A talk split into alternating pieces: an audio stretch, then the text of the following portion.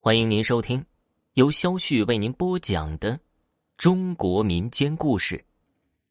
这个故事的名字叫做《柳树上的女鬼》。我们村子里有一座祖祠，里面供奉着最先搬到这里的人，也就是我们的祖先。可是，在祖祠中却有一副外人的名字。后来我才知道，原来这个并不是人，而是一个鬼的牌位。村子北面的大山，经过开发，已经变成了当地热门的旅游区，不少省份的游客纷纷驾车到这里旅游。但是，因为村子里道路在很早以前种下的一棵柳树，导致村子里道路过窄，很多私家车无法经过，所以。来这里旅游的人只能围绕着村子绕一大圈才能到景点后来，经过村子里的几个辈分高的老人商量，决定将村子主道路中的这棵柳树给砍掉。没有人知道这棵柳树是谁种下的。如今，为了带动全村的经济，只能将这棵树给砍掉了。如果将这棵树砍掉后，将村子里的道路再简单的修一下，就可以通车了。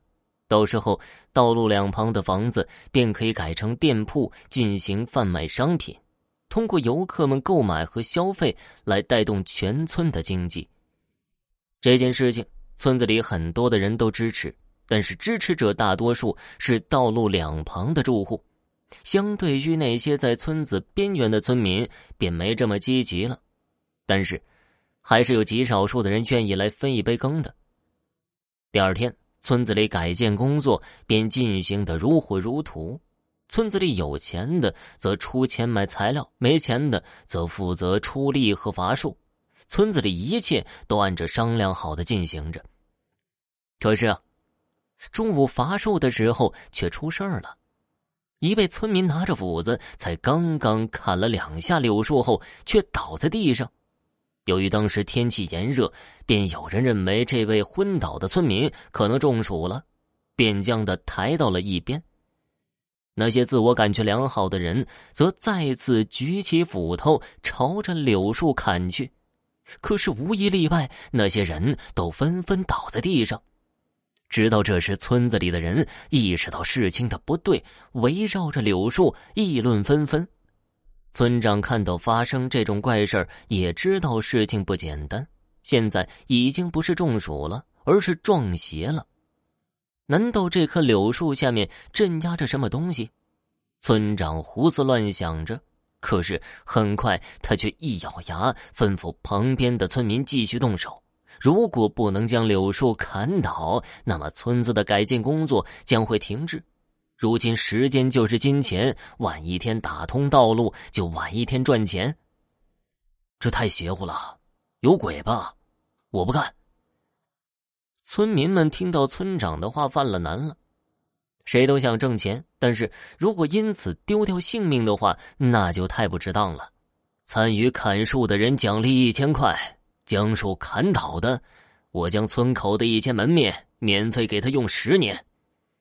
村长见到村民们越说越离谱，为了稳定军心，便抛出了巨大的利益。说完后，村长也忍不住心痛起来。村民们听到村长这样说，便纷纷下手砍树。好在之前昏倒的两个人已经醒过来，除了浑身发冷，却没有什么其他的不适。不然的话，村民们也不敢砍树。众多村民一人一斧的朝着柳树砍去，昏倒的村民则被拖到一边休息。所谓人多力量大，以昏倒五个人为代价，才将这棵柳树砍倒。村长看到柳树被砍倒后，会心的笑了起来，可是随后他便笑不出来了。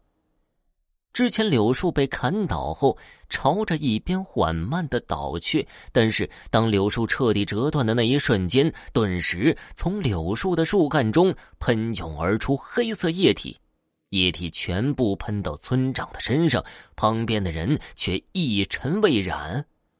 村长被这突如其来的一幕吓了一跳，躺在地上直打滚希望可以将身上的黑色液体擦掉。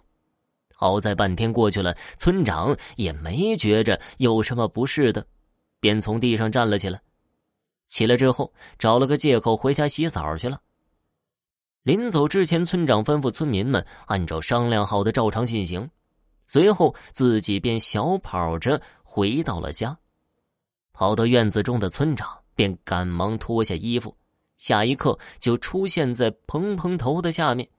水将身体上面的黑色液体冲刷干净，可是当这些黑色的液体碰到水被稀释以后，却变成了血红色。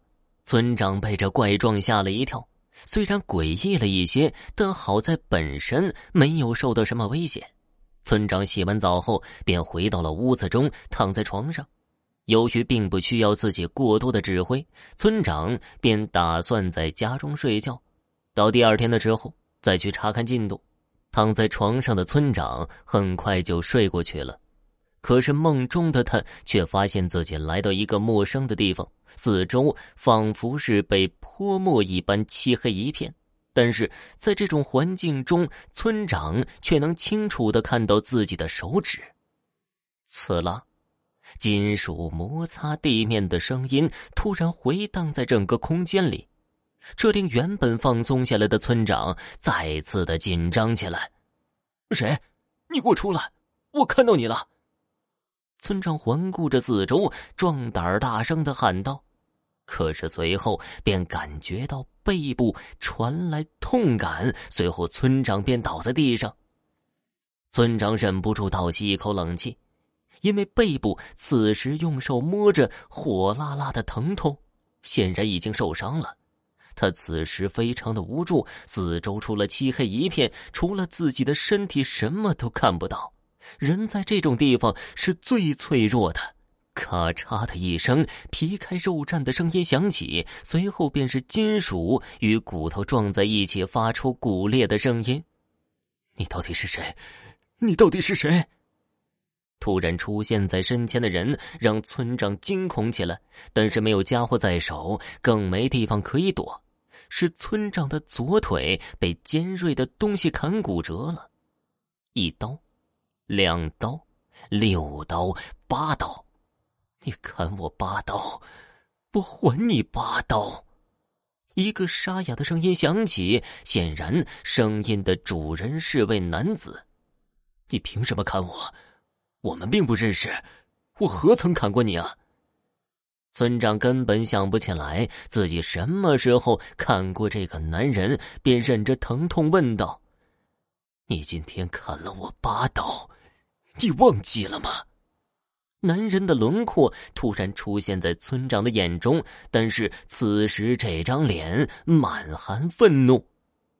村长半天也没说出话来，因为这实在是太震撼了。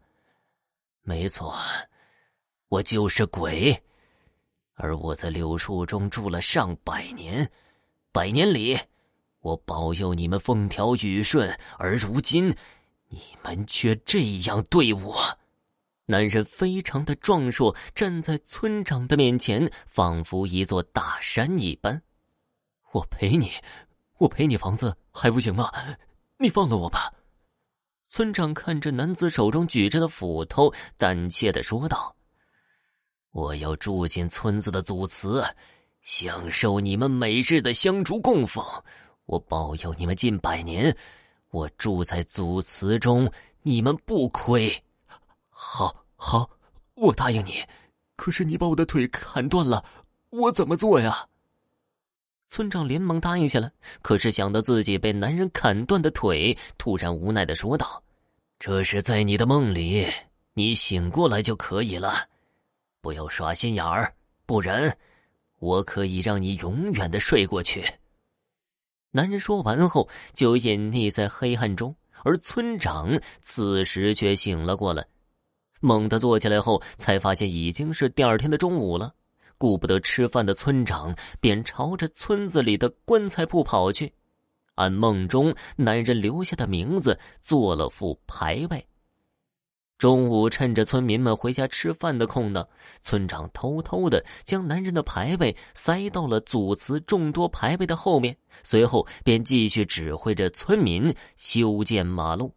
除了柳树是一部小插曲，并没有发生什么奇怪的事情，一切都按照预先的方向进行着。后来马路修好了，游客也慢慢的多了起来，他们也乐意在这里买纪念品带回去。慢慢的，村子里的大部分人都富了起来。那件事情，村长也没告诉任何人。后来还是新一任村长整理祖祠牌位的时候，才发现了这个外姓人的牌位。最终才从上一任村长的口中得知这件事情，但是由于村民们都有钱了，现在已经没人相信祖祠可以保佑自己，所以祖祠便也荒废下来。这件事情也没人追究，只不过变成了饭后村民们闲聊的话题了。好了，本集播讲完毕，感谢您的收听。